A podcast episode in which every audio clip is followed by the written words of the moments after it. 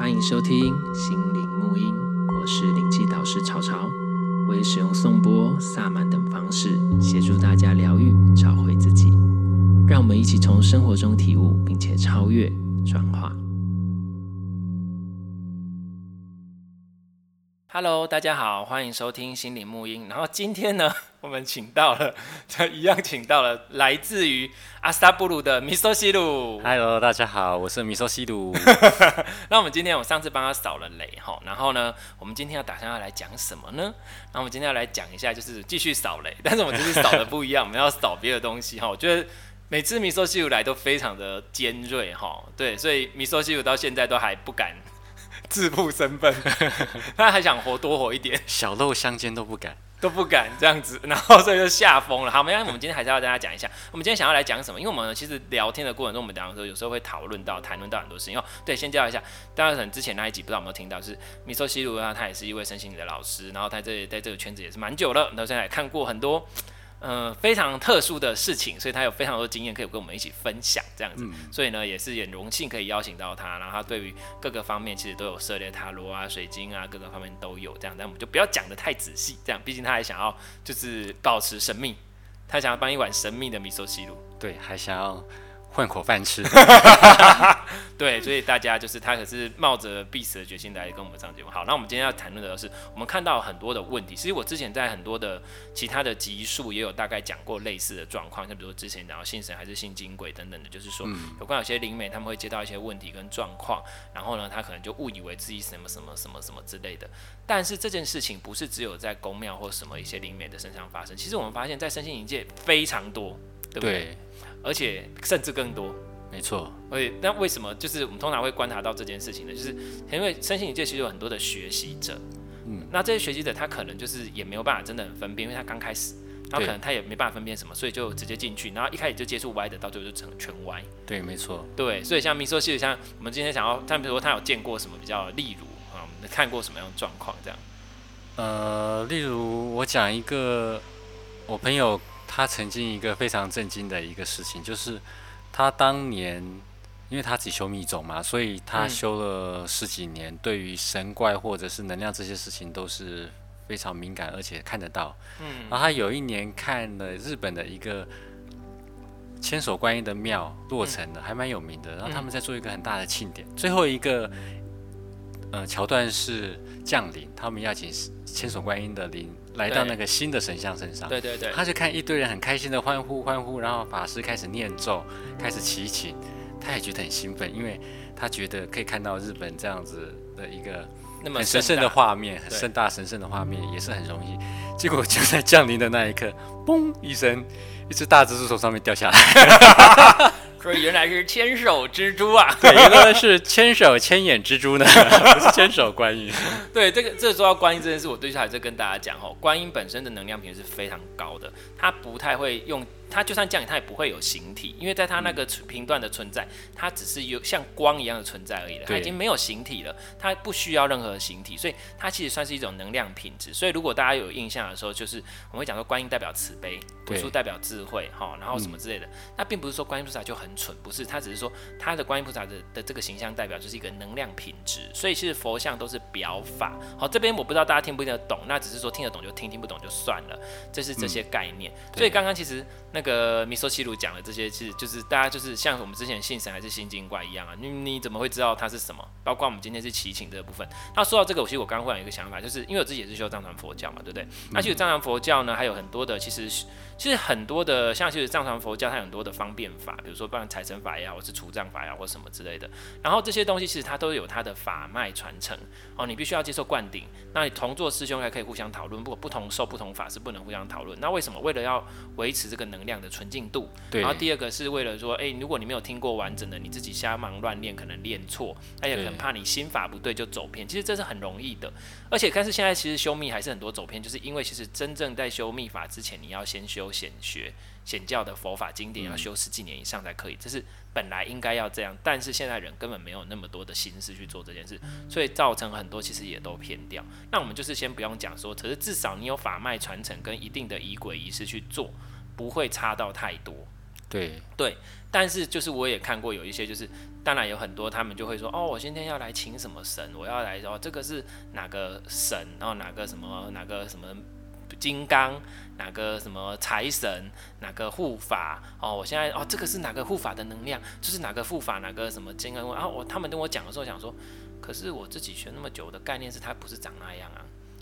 就是我说，嗯，他不对。他说他是怎样讲？我说，嗯，不对啊，经典记载他不是这样。你到底对不对啊？他们通常就是不懂的，都是完全对这个法脉系统跟传承是不了解的。然后我就会说，那他就会觉得他接到了一个什么，那个就是什么。他所以他就会创造出他自己的一个系统。可是问题是，那你就不是这个系统，那你就不要用这个系统里面的神的名字，或是这里面的护法神或什么，因为你永远不知道他外形好像显现跟他说，哎、欸，就好像是说，哎、欸，我今天可以跟米寿西路说，嗯，我是我是彭于晏。他可能没见过彭于晏，他就会认为我就是彭于晏。对，没错，就是有点这种概念。所以我就说，如果他是真的有一个系统跟法脉传承的，通常你一定要依照他的仪轨去走，然后有，而且重点是你要有受过这个法，你才有使用这个法脉的权限跟权利。这有点像是灵气点化，就是说，哎，灵气的点化其实就是有点像是你有授予这个权限去使用这个能量。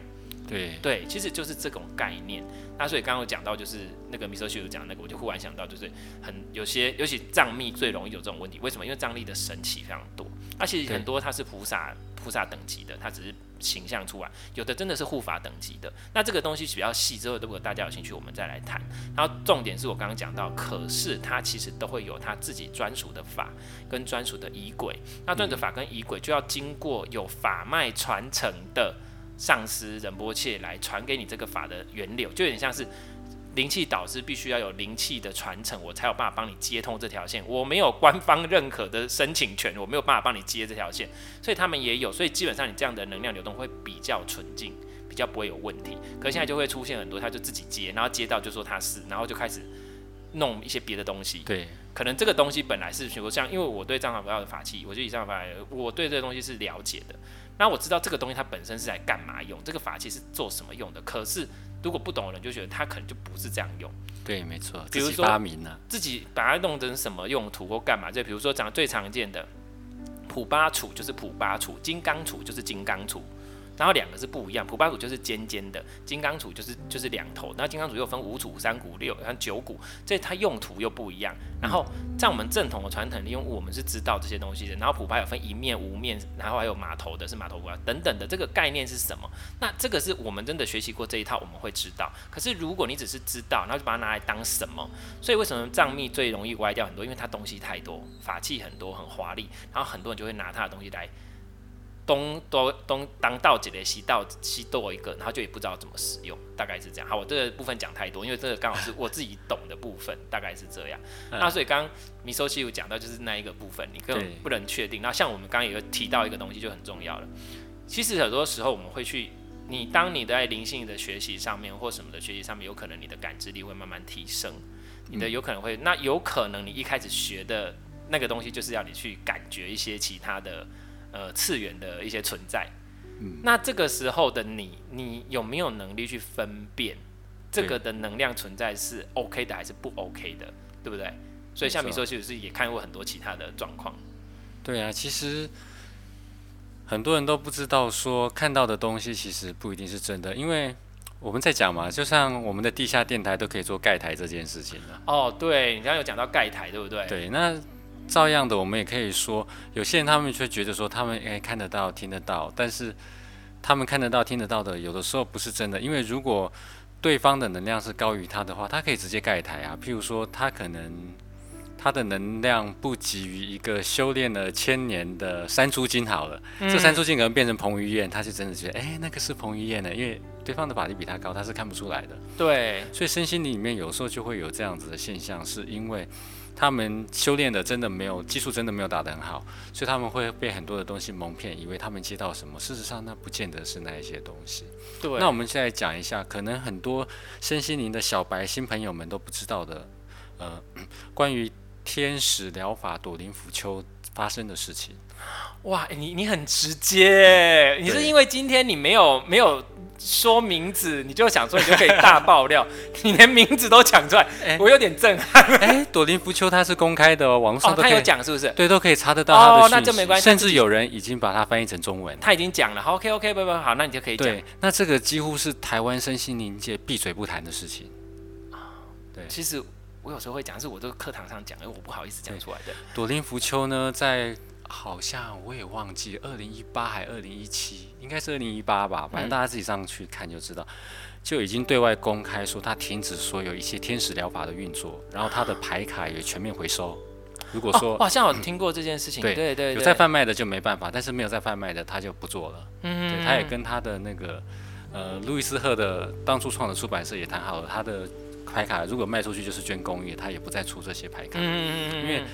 他有一次去了教堂之后，跟大家一起祷告，体验到真实的耶稣基督的能量，发现他以前接的耶稣基督的能量根本不是同一个东西啊、哦！这就是我们刚才在讲的被盖台。真的，我必须这样，因为你从来不知道那个东西是什么。对，而且他说，他虽然做了天使疗法，然后得到了很多物质上的东西，但他很坦白的说，他后来还是觉得很空虚。他需要很多的物质，让他觉得自己好像还很开心，或者是说有获得。照理说，你真的进入那样的状况，你是不会有这样子的匮乏感。对，对，他觉得他也是匮乏，直到他真的进到教堂之后，他觉得他是被充满的。然后，啊，但我当然这边不是鼓吹基督教，我只是说他遇到了一个真实的能量，比较高高频的能量，而不是那一些我们说灵性诈骗集团扮演成很多。美女啦，帅哥啦，然后要邀请你进入他们美丽世界的那样子的一个，对对，他就觉得虽然说他没有了钱，没有了天使疗法这个工作，然后他要住在一个比较小的地方，因为他搬家了，他没有那样子的收入，对，然后可能有很多人都会攻击他，不谅解他说你为什么创了一个天使疗法，然后自己又跑去信基督教，好像打了所有相信他的。呃，书迷们也好，或者说信众们也好，一巴掌。但他觉得他每天过得很充实，而且觉得他充满了那种喜乐。我觉得他超有勇气的，你要有办法面对你自己。我跟你讲，很多人就是像刚刚米寿西鲁讲，很多人他其实在做做这些东西，可他从来没有面对过他自己。你，所以我一直跟学生讲一件事情，就是你去看这个人他的状态，他有没有在改变？他有没有越来越变得越来越好？越来越好不一定是物质上越来越好，是他越来越自在。我觉得自在这件事真的是我真的觉得很重要的事情，就是你要自在的去面对所有的事情。你今天不会再为了金钱做一些。呃，让你觉得很很那个事情，然后就像刚刚说匮乏感，诶、欸，我一直觉得钱不够，钱不够，钱不够。像这件事情，比如说我之前就体验过，就想说，哦，那我现在要干嘛干嘛？比如说你身边有一笔钱，嗯，要不要再去买一间房，或者再去干嘛干嘛干嘛之类的？可是我就想，我就是问我自己啊，那你买这个干嘛？哦，那自己养自己，那房子自己养自己就是这样，啊，卖掉卖掉之后要干嘛？赚钱，那赚钱要干嘛？说干嘛？我无事找事做啊，又不缺钱，我做这是干嘛？我就算了，我不要，我就放着就好了，我我爽，我开心。但这个时候你就不会有匮乏感，因为我觉得其他东西对我来说更重要。所以我现在其实一直在想的，其实我一直在思考说，呃，现在宇宙有什么事情交给我需要去做哦？比如说我有些事情，为什么我自己是不是困住我自己？比如说哦，我最近在拟新的教案嘛，在这样有的时候都是我自己过去觉得。我有别人做就好，不想做那么累，或者有些事情觉得我别人应该可以，可以，我不要，不要，不要。后来发现说，他其实会指引你去做你该做的事情。可是当我在做这件事情，我其实没有在 care 说这件事情会不会赚钱的事，我不 care。我只觉得我有没有把我该做的事情做完，然后我自己得的，诶、我自在，我舒服，我开心。其实这我刚刚提到的点就是说，其实我我还蛮觉得他很赞呢，他有办法面对这些事情，而且他面对所有人对他的不谅解。他很清楚就斩断说，告诉大家说，过去那些东西都是不 OK 的。真的，我我我必须说实话，这是真的是很难的一件事情。那这我们刚刚就提到了一个东西，因为其实我跟大家讲一下，在能量疗愈的部分的系统跟东西呢，其实都很看。接引者，因为现在系统其实越来越多，对，很多很多新的东西，它其实就非常看那个接引者他本身的程度。你要我就讲一下，你自己的程度到哪里才接得到什么样的能量频率嘛，对不对？对啊。他如果程度不好，怎么可能接得到好的频率？他的状态不 OK，怎么可能接到好的能量？根本不可能。所以你要去看这个人的状态，然后当然一开始可能是好的，那后续有没有状态 O 不 OK 呢？你就要持续去观察他的状况。然后因为就算是当初接的是好的，有可能后来的能量会歪掉。哦，这是我们也常见到的问题，就是因为像我的概念就是讲说，为什么有人会治好，这个就题外话。因为讲说，现在其实很多灵气符号在网络上被公开，其实我自己是很不认同。人家讲说啊，你们不认同是因为你们想要教学，你们要赚钱。我说不是，是因为你们不懂后面的能量运作的状态。大家有了这个允许去共用这样子的能量，然后去用这样子的能量管道，就像是一个云端硬碟，大家共用。没错。然后你可以去用，那你是不是也可以丢不好的东西进去？对，这个我就有一个东西可以跟大家分享分享。对，嗯。就像我们就说灵气符号被丢到网络上给大家用，那奥钢的制作方式也丢到网络上被大家用，哦、但是我们几个看得到能量的朋友呢，他们就会发现奥钢参差不齐。我们曾经看过一个专门在卖奥钢也蛮出名的，呃，但不在不是在我们周遭，我随便透露一下，他可能在南部吧。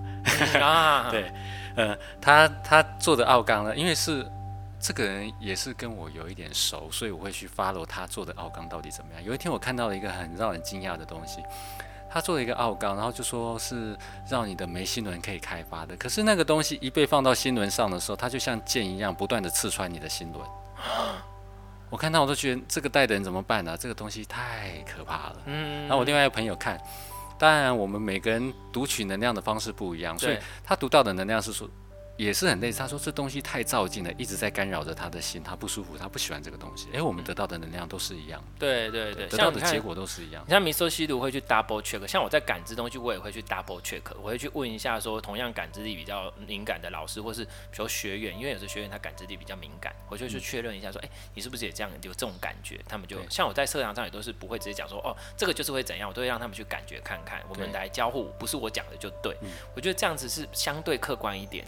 对，你要去做这件事情，就比如说像你看刚刚那个奥钢这件事情，我也要提一下，就是其实他他公开了，可是其实很多没有照他说的比例去做，然后很多的材料上选用也不对，然后还有我跟你讲，我跟大家讲一个很重要的重点，能量商品的意图非常重要，还有制作者非常重要，对，制作者。制作者他当下处于什么状态，或者是他本身这个人就是什么状态，这样的能量频率就会影响到这个能量商品，这是绝对没有办法改变的事情。嗯、这就是为什么我到现在喷雾熏香，我一罐一罐都要自己做，我没有办法交给工厂，就是没有办法的事情。这也是为什么很多。我们说所谓的神职人员或者公庙，他们在办事情之前，必须要先晋升，甚至吃素多少天，就是为了这样子的一个状态。对，如果你没有办法让自己快速人都切换这个片，或者你平常都没有做修炼，那这样就就不会不行。那所以这我们刚刚讲到，哦，比如说啊，我们刚刚讲到的是，呃，哎，我们刚刚怎么会提到这个东西啊？就是要刚之前是什么？因为说随便公开。哦，随便公开这件事情，所以你看，我们会最后讲能量疗愈，跟我们现在讲的很多的新的东西，哎，它可能去 channel 到一股能量，然后这股能量或是这个的系统出来之后呢，然后或许一开始是好的，都 OK，但是因为越如果是呃太它的认证的资格太容易太轻易，这个会让很多人就很容易都会获得这样的资格，然后之后呢就会开始滥用这样子的能量，之后这个能量就会毁掉。对，而且我们要注意的是，刚才有提到灵性诈骗集团。对对，这个灵性诈骗集团不是指人哦，就像朵林福丘他所指的那一些伪装成天使或者是基督的基督的那一些能量，他们也在寻找有一些呃不谙世事或者是说涉涉世未深的灵性工作者，可能。一圈拢一下，哎，他们来试试看，哎，这些人会听我的话，哎，哦，那你就找到他的道了。对，那我就是我想，那你为什么会找到他的道？你觉得你好像感觉到什么？你觉得你好像很厉害？那你的内心是什么？不，就是一个小我在作。通常都跟欲望跟小我有关系。你的欲望跟小我作祟，你才会 channel 到这样子的能量，因为你跟他们合拍。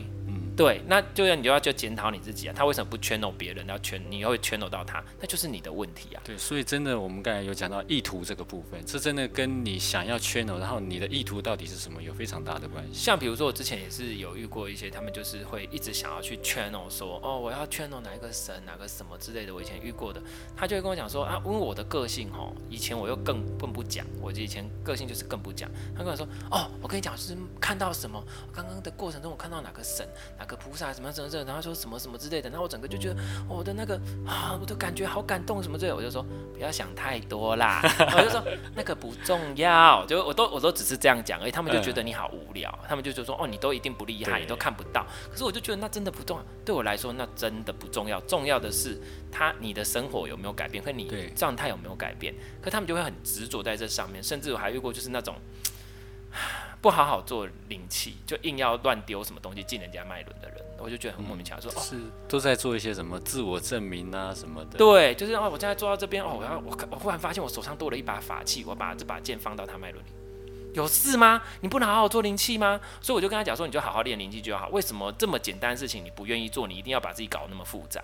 其实很多人都是把自己复杂化。所以你看，其实学灵气的学习，我想如果你单纯学灵气，要真的歪掉，其实很难，是因为它真的很无聊。对，他没有跟你讲说你要圈拢哪个神，他也不跟你讲说你要圈拢什么，你就是纯粹单纯的感觉能量的流动，就这么简单。所以我会其实很就是要大家，所以我一直在跟大家强调是打好你的基础，把你的心念跟基础状态全部的心法都打好之后，之后我们要再去学任何的东西，你都不会歪掉，不然你就会被诈骗集团骗。那我跟你讲，当你的程度上去，诈骗集团盖不了你的台。对，没错，就是他真的盖不了你的台，而且你可以很清楚的就看到哪些人是被盖台的，哪些人是正常的，你就会觉得怪怪的，对，不对劲，对，甚至有时候你看到他的照片，觉得很怪怪。像我之前就看到，我不是今天才跟米索去讲，我说我滑到一个人照片，就嗯，他怪怪的，我就看到他我会怕。嗯，但就不舒服，就是不舒服的感觉，你就会自己知道很清楚。好，那我们刚刚就讲到说，其实能量的 channel 的部分有可能一开始是 OK 的，但是因为太多人去共用这个能量，或是太轻易的获取这样子的资格之后，有可能造成能量混乱，那到时候这个能量的源头有可能就是混乱不堪了。对，就是这个水库的水全部都脏了，所以就是为什么说不建议说大家随便把什么一些东西公开的原因，就是因为这样。那包括藏传秘法也是这样子的概念，这是为了大家好，而不是说为了一己。所以当你没有清楚这件事情，你看不到那么深度广度的时候，请不要用你自己的方式去做一些你以为好的事情，其实你是害了大家。对，而且以前我有一个老师。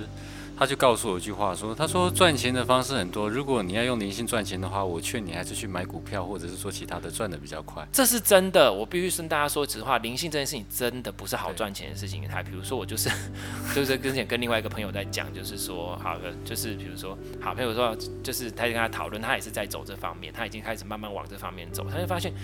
真的真认认真真要做灵性这件事，然后要往这方向去，因为他还在做他的工作，他只是想往这方面去做，但他有认真在做，他就发现他遇到好多的挑战跟他必须要面对的课题。我就说，因为你想要做这件事情，你必须自己要先提升到真正提升到某个程度，你才有办法去引导别人，所以你自己要先经历过这些啊。对啊，所以。在走灵性的人真的没有那么简单，不是说你今天去学了一个什么疗愈，你出来你就可以当老师，真的没有那么简单。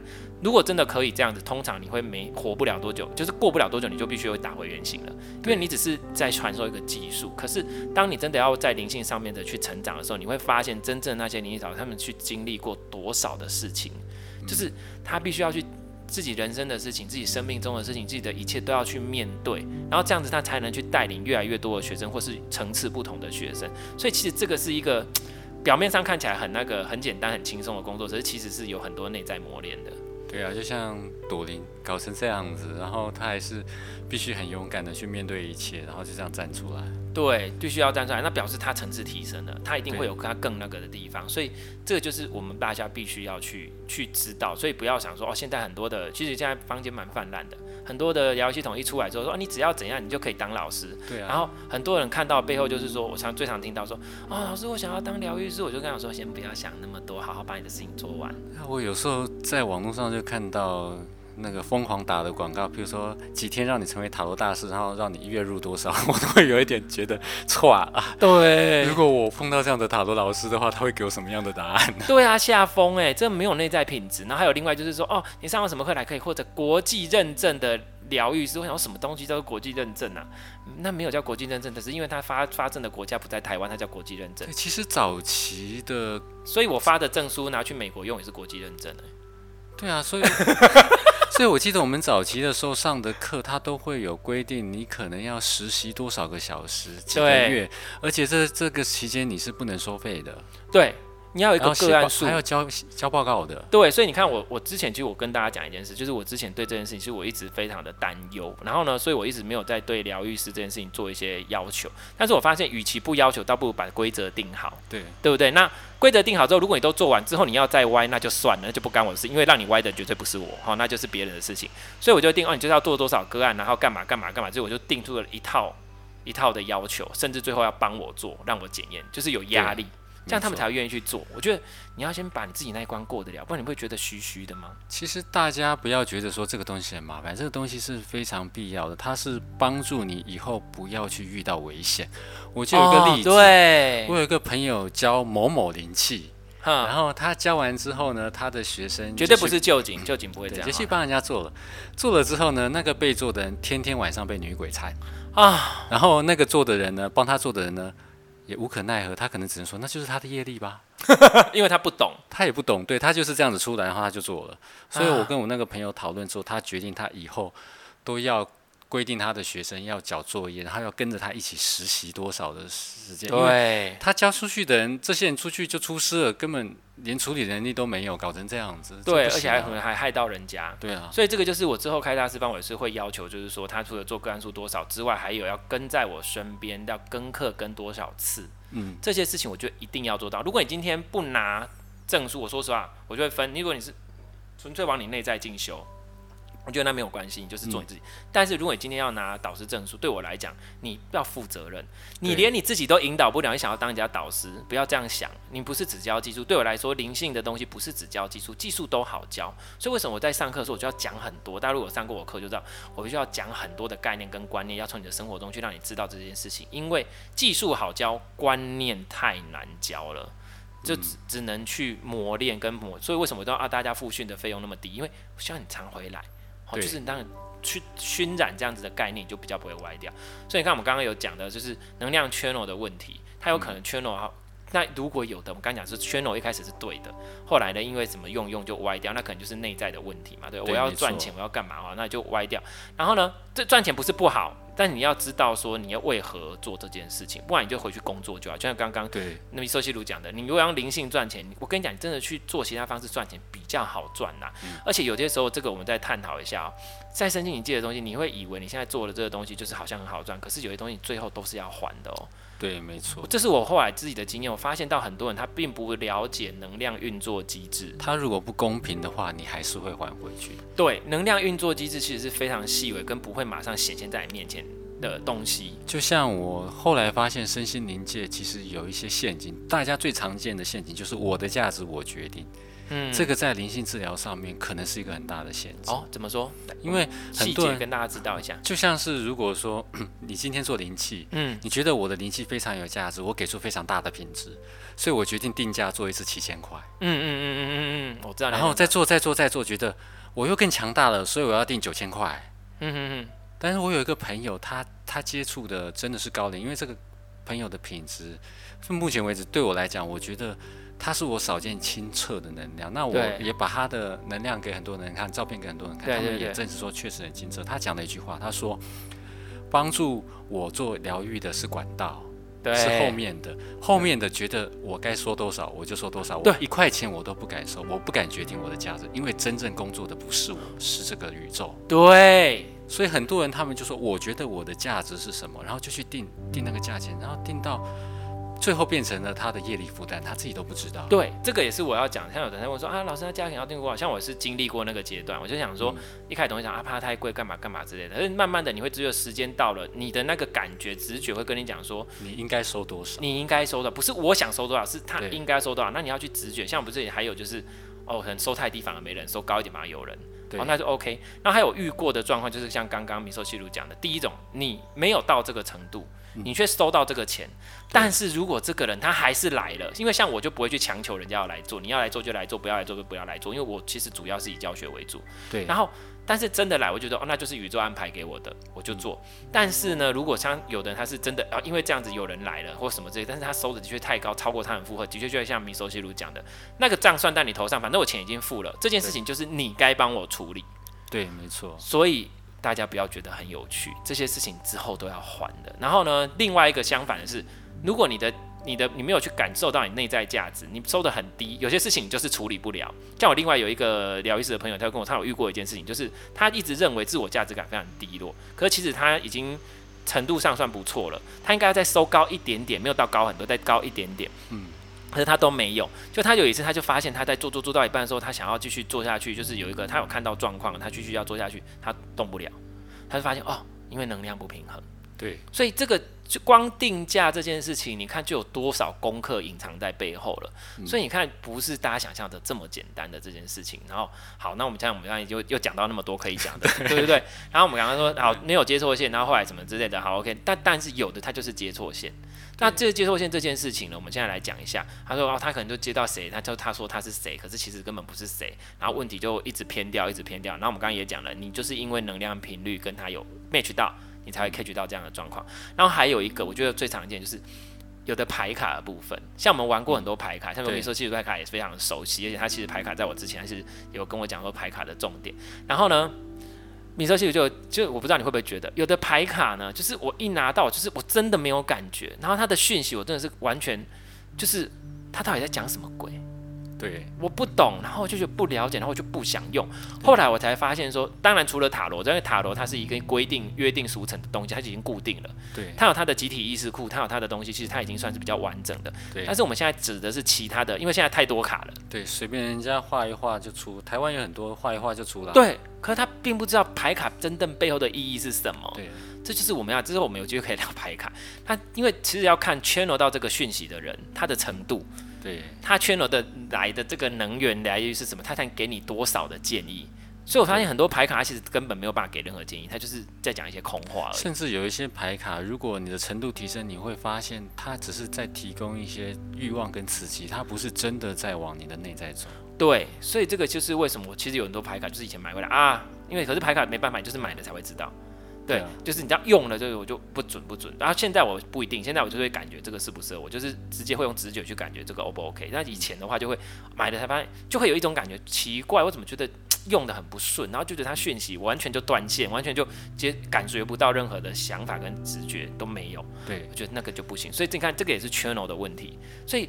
光 channel 这件事情就有很大的那个，到底他 channel 到说，哎、欸，我接的这个是耶稣基督的能量，好像我们刚刚讲的，他其实根本就不是。但他真的看到，就是 原来这个才是，对不对？对，所以这个就是问题，哈。所以这个是灵性诈骗集团有很多，那还好像还有很多可以讲，对不对？对哦，那我们虽然讲了那么多灵性诈骗集团，我们来谈论一下，呃，怎么样去简单的避免这个诈诈骗集团。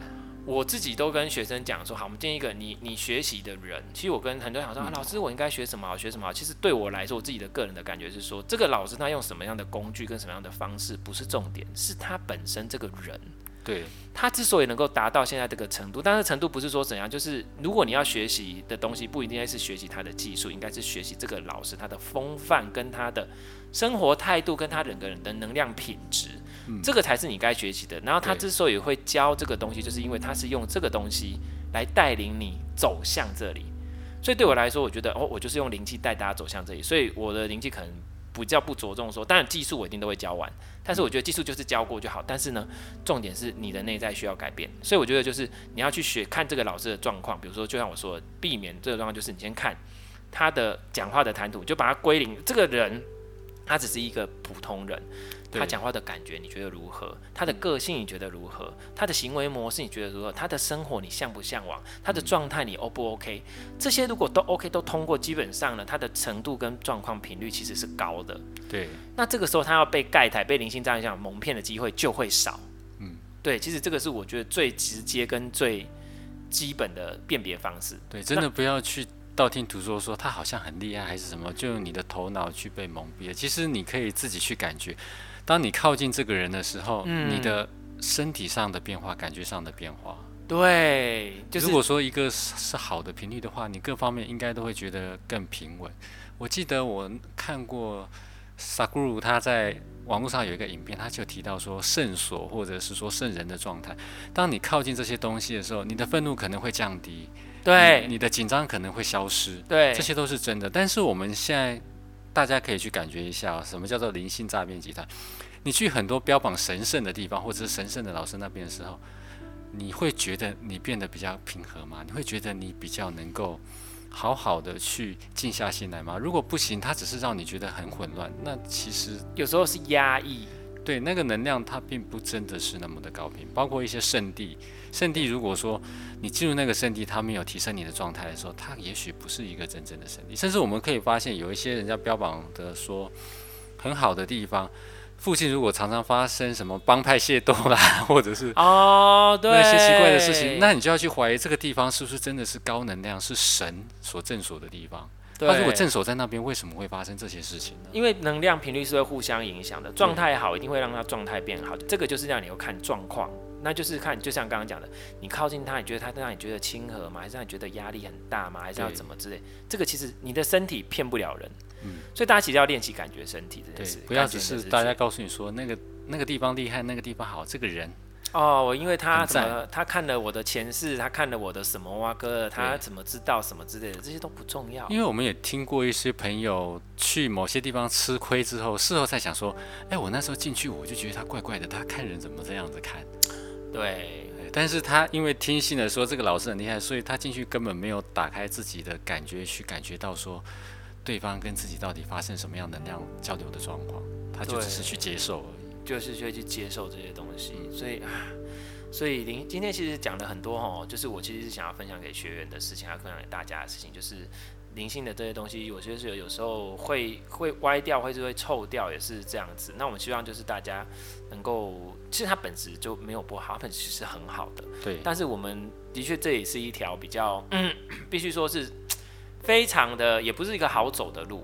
你必须要去不断的面对你自己，你要不断。其实我想灵性成长就是什么，就是内面对你自己，你要去你自己内在的灵性成长。那这些灵性成长是你真正内心的改变，而最重要的练习是觉察，我在做这件事情跟说这句话，我背后真正的动机是什么？嗯，这件事情才是最难。所以如果像我拥有的学生，还是说我的个案啊，基本上是个案，我才会跟他这样谈。我就问说，那你为什么要做这件事？我最常问的都是你为什么要做这件事？那我会带着他去找到他自己的动机，跟自己内在的原来我是这样。那你越来越清楚的时候，你就不会被蒙蔽，也没有人能够蒙蔽得了你。大概是这样。OK，今天也讲了很多，可是其实好像还有很多没有讲，之后有机会可以再再分享，或者我们再开一个续集之类的。对，对，那今天还是很感谢米索西鲁来大爆料，感谢你，谢谢谢谢大家，谢谢大家，拜拜。拜拜。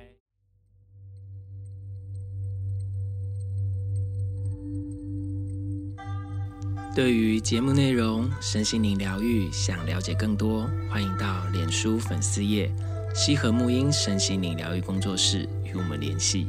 节目资讯栏有相关连接。谢谢你的收听，拜拜。